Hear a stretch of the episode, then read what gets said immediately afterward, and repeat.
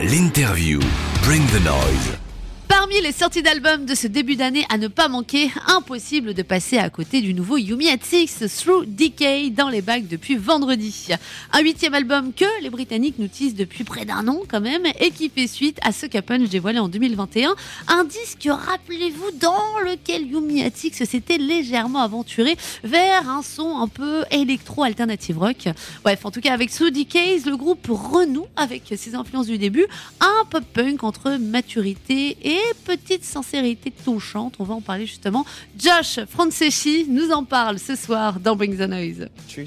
Truth Decay, c'est vraiment la représentation même du groupe qui regarde en arrière pour savoir comment aller de l'avant. Je pense que nous étions dans un état d'esprit où nous essayions de déterminer exactement ce que nous allions faire par la suite. Sur Sucker Punch, on a essayé tout et n'importe quoi et on s'est vraiment exprimé. Mais avec celui-ci, on voulait se concentrer sur une partie précise de notre groupe, si tu vois ce que je veux dire. Tout ça nous a conduit dans nos retranchements. Après avoir écouté nos anciens disques et parlé de notre amour de la musique en général et de ce qui nous a fait grandir, ça nous a amené à penser que nous devrions faire un disque rétrospectif de tout ça en 2022. Du coup, c'est ce qu'on a fait. On a fait un album vraiment rock de Yumi at Six et le résultat est génial. Un retour aux sources qui fait évidemment écho au revival pop-punk de ces dernières années, enclenché par des artistes comme Youngblood, Mudson, Machine Gun Kelly ou encore Willow Smith. Je pense que ce qui a été vraiment intéressant, c'est que ces groupes que tu as mentionnés ont fait leur propre truc et ils ont en quelque sorte abandonné la vision d'un son assez classique et d'une certaine forme d'expression qui allait avec. Je pense aussi que des retours comme celui de My Chemical Romance ou même Paramore et Blink 182 ont contribué à maintenir toute cette scène encore vivante et lui a même donné un nouveau souffle. Dans le groupe, on n'y a jamais trop pensé, mais on s'est dit, il faut qu'on rappelle à tout le monde comment on fait ce son en Angleterre. Et nous sommes les meilleurs à le faire chez nous. Donc on s'est dit qu'on allait leur montrer à tous. Du coup, Machine Gun Kelly, sache que t'es le bienvenu pour assister à notre retour. Sois prêt, je plaisante. Decades arrive deux ans après la sortie de Sucker Punch. Entre les deux, Yumi at Six a dû se confronter à la fameuse crise sanitaire, un réel bouleversement hein, dans le monde de la musique que chaque groupe a dû gérer un peu à sa façon. On a fini l'enregistrement de l'album Sucker Punch aux environs d'octobre-novembre 2019. Du coup, en ce qui me concerne, j'ai le sentiment que nous n'avions rien fait pendant un moment, plusieurs années même. Mais d'un autre côté, tu sais, pour nous, la vie est assez simple. Soit on est sur la route, soit on est en studio. Et je suis sûr que c'est le cas de presque tous les artistes avec qui tu as parlé. Ce sont un peu les deux vies que nous vivons. On avait dans l'idée de sortir de la nouvelle musique à un moment donné. Malgré la situation dans laquelle nous étions, on ne savait pas comment ça allait se passer. Mais c'était prévisible que les fans attendent de nouveaux morceaux. Ils veulent plus de musique tout le temps parce que c'est la façon dont ils la consomment. Ils sont inondés de musique constamment aujourd'hui, tu sais. Dans un sens, Sucker Punch est notre disque de pandémie. Et on voulait passer à autre chose, aussi vite que possible. C'est un rappel brutal de ce qu'on a vécu durant cette période. Pour nous, c'est très naturel d'être créatif et de faire de la musique ensemble. Donc ça aurait été bizarre de repousser l'histoire de Sucker Punch et plus tard nous retrouver à le jouer en live, tu vois, et d'essayer de le défendre après tout ce temps. Donc oui, on a préféré retourner directement en studio pour bosser sur la suite. Pour renouer avec son fameux son du début, Yumi at Six a fait appel à un producteur qui est depuis de nombreuses années, Dan Austin, qu'ils ont retrouvé au Black Rock Studio à Brighton en Angleterre pour l'enregistrement de Through Decay. Une belle collaboration, mais aussi une histoire d'amitié assez forte. hein. Comme tu l'as dit, nous avons travaillé avec Dan sur plusieurs de nos albums. Et je pense qu'après tant d'années à bosser avec la même personne, tu évites pas mal de mésaventures. Surtout quand tu es dans une relation de confiance à 100% et que tu te retrouves à travailler avec quelqu'un qui sait comment tu fonctionnes et qui sait comment tirer le meilleur de toi. Tu perds beaucoup moins de temps. Dan nous connaît très bien. Il sait exactement ce qu'il se passe dans nos cerveaux quand on fait un disque et vice-versa. Je pense que notre relation est très puissante et aussi très facile, surtout quand on enregistre. Je ne sais pas à quoi ressemble le futur, mais une chose est sûre, sur les trois albums que nous avons fait avec lui, nous avons appris plus sur nous-mêmes. Il en a appris plus sur nous. Nous avons appris à mieux nous connaître, à connaître nos forces et comment continuer à les développer. Et comme je le dis souvent, la confiance dans un environnement créatif est primordiale. Si tu vas dans un studio et que tu te sens un tant soit peu mal à l'aise, ça se ressent sur le disque, surtout en tant que chanteur, tu l'entends. On peut entendre quelqu'un qui ne fait pas au mieux de ce qu'il peut, et les autres musiciens aussi. Avec Dan, c'est facile. Tu veux essayer ça? Vas-y. Même si on passe les trois prochaines heures à essayer ce son de guitare qu'on n'utilisera pas ensuite, ce n'est pas grave. C'est du temps bien utilisé. Au final, nous avons une très bonne synergie entre nous et la façon dont on bosse ensemble, bah, ça marche plutôt bien. Dans ce nouvel album, Yumi at Six reprend des thèmes phares, à la fois très personnels et sincères, comme les peines de cœur, la confiance en soi, bref, une marque de fabrique hein, pour le groupe britannique.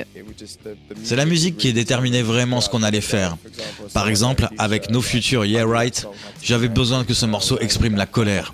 Au moment de l'écriture, j'étais en colère contre beaucoup de choses, et cela m'a facilité le travail. Je savais sur quoi écrire et pourquoi. Et puis, il y a d'autres morceaux qui reflètent des moments qu'ont traversé certains de mes amis. J'espère que les gens vont ressentir cela comme une expérience en commun. De mon point de vue, c'était comme vivre et partager les traumatismes de mes potes. Cela me paraît à titre personnel assez sensé, du fait de notre proximité. Chaque chose que l'un fait impacte indéniablement l'autre.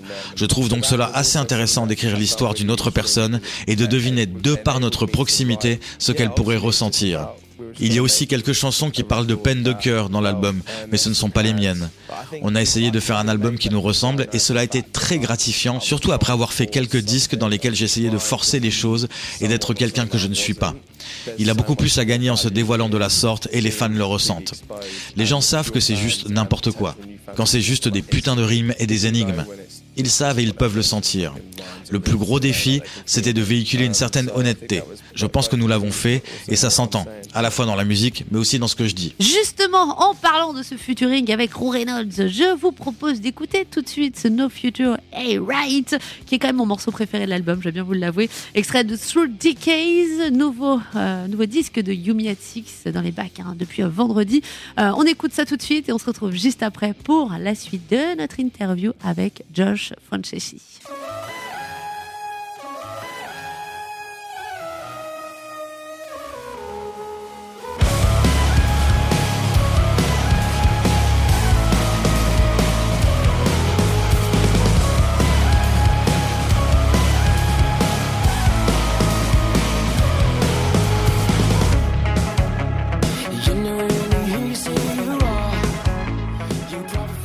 Six sur WFM dans Bring the Noise avec en interview Josh Franceschi, chanteur du groupe dont j'écorche légèrement le nom.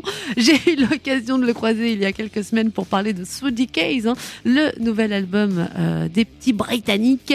Un disque dans lequel on retrouve bah, de belles surprises avec des invités de marque comme Roux Reynolds, on en parlait tout à l'heure de Hunter Shikari, et Cody Frost, des guests derrière lesquels se cachent de belles amitiés, mais euh, aussi montre une scène alternative très soudée. Sur No Future, Yeah Right, on a invité euh, Roux Reynolds d'Hunter Shikari. Au moment d'enregistrer cette chanson ensemble avec le groupe, nous savions qu'il fallait quelqu'un avec un peu de férocité pour l'amener à un niveau supérieur. Et je sais que Roux était parfait pour retranscrire cette rage. J'ai toujours pensé qu'il était très bon dans ce genre d'émotion, et je sais qu'il peut rendre les auditeurs aussi énervés que lui quand il chante. Du coup, quand je l'ai vu, je lui ai demandé Voudrais-tu être sur le disque? Il était très excité. Il m'a répondu direct le lendemain, et il a donc fini par chanter sur ce disque.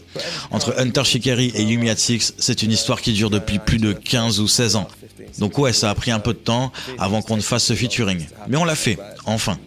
Je suis content que ce soit arrivé. Et pour Cody Frost, c'est une toute nouvelle relation d'amitié et de travail qui s'est créée. Dans le sens où je sais qu'elle a fait pas mal de trucs ces dernières années, mais je n'y avais pas prêté plus attention jusqu'à ce qu'un de mes amis me fasse écouter ce qu'elle faisait. Sa voix m'a complètement soufflé.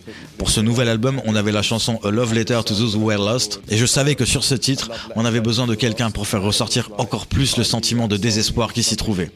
Sa voix est tellement obsédante et belle que j'étais persuadé qu'elle allait vraiment offrir quelque chose de très différent au son de notre groupe. Nous n'avions jamais eu de femme sur un de nos albums. Je veux dire, si, en fait, on n'a pas eu de chanteuse depuis un moment. Nous n'en avions pas eu depuis ma sœur. Elle avait chanté sur notre premier album. J'ai donc senti qu'il était vraiment temps d'intégrer une autre icône et qu'elle puisse tout défoncer avec nous. C'est ce que Cody a fait, c'est sûr. Vous me connaissez les chatons, je n'ai pas pu m'empêcher de faire prendre un petit tournant féministe à cette interview et de demander à Josh son avis sur la place des femmes dans la scène rock actuelle. Je pense que ce qui est important, c'est de célébrer et de soutenir les femmes de la même manière qu'on soutiendrait un groupe ou un artiste qu'on aime de manière générale. Mais je ne pense pas qu'il y ait beaucoup d'intérêt à mettre une femme sur une chanson juste parce que c'est une femme, mais la choisir tout simplement parce que c'est une artiste incroyable. Et c'est pourquoi on a demandé à Cody de le faire. On a fait quelques notes en composant ce titre et on s'est dit waouh, vous imaginez si on pouvait faire ça? Mais je pense, tu sais, pour être honnête, qu'avec Yumi nous avons toujours été très proches d'artistes femmes et de groupes composés de femmes.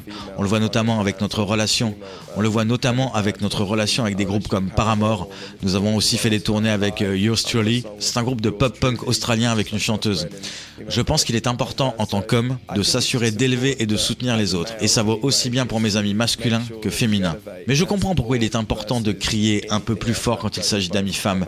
Parce qu'encore une fois, nous sommes dans une industrie dominée par les hommes et il y en a certains qui aimeraient beaucoup que ça reste comme ça et qui rendent la voix plus difficile et moins égale pour les artistes femmes. Ce n'est pas quelque chose que je valide. Je suis ici pour m'assurer que tout le monde, quel que soit son genre ou les pronoms qu'il veut utiliser, se sente soutenu et ait l'impression d'avoir un allié dans Yumi at Six avec Josh Franceschi. C'est comme ça depuis plus de 17 ans et ça n'est pas prêt de changer. Et je ne vois pas pourquoi je changerai maintenant. Yumi at Six a dû faire face, comme de nombreux groupes, à la crise sanitaire il y a deux ans, mais en tant que groupe britannique, ils ont eu aussi à gérer un autre obstacle, le fameux Brexit.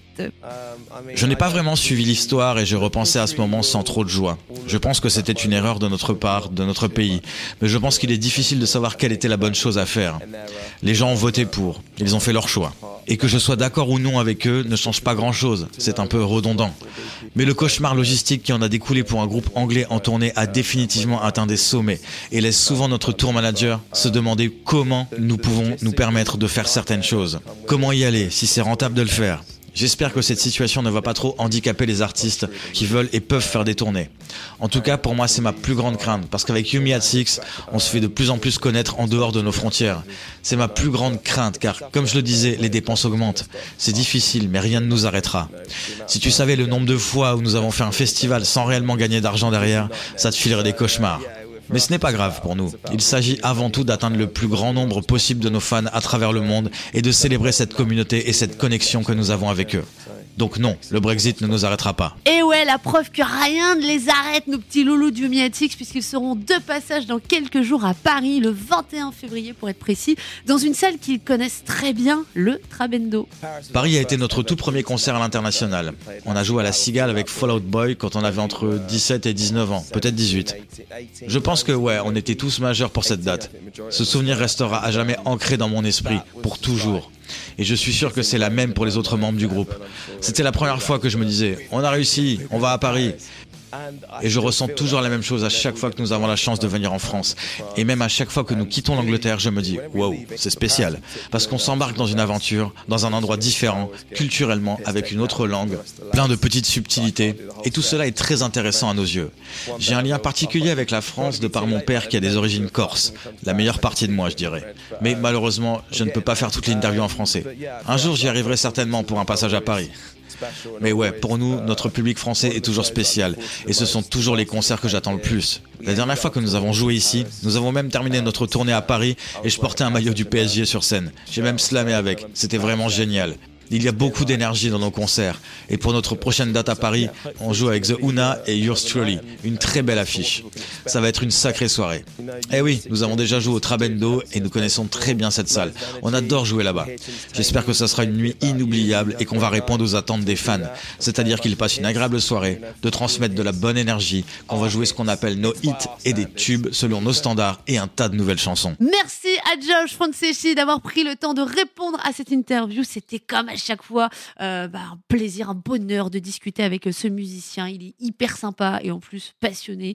Donc euh, voilà, moi des interviews comme ça, j'en veux tous les jours, comme je vous le disais. Donc ils seront de passage hein, sur scène au de cette semaine le 21 février. Ce sera l'occasion parfaite bah, pour nous tous hein, de découvrir en live leur album Through Decade qui est dans les bacs hein, depuis vendredi et que je vous conseille vivement. On écoute sans plus tarder un nouveau titre de cet album. Tiens, God Bless the 90s Kids. voilà, merci à Josh. Et puis j'en profite aussi pour dire euh, merci euh, à mon copain euh, Eric qui m'a quand même pas mal aidé pour la trad.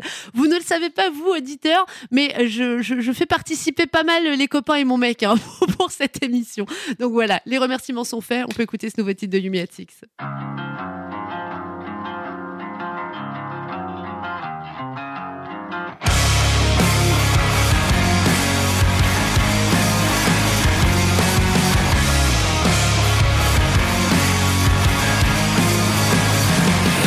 your enemy, I'm not your friend. And now you're day one, I'm not your ex. A drunk text on.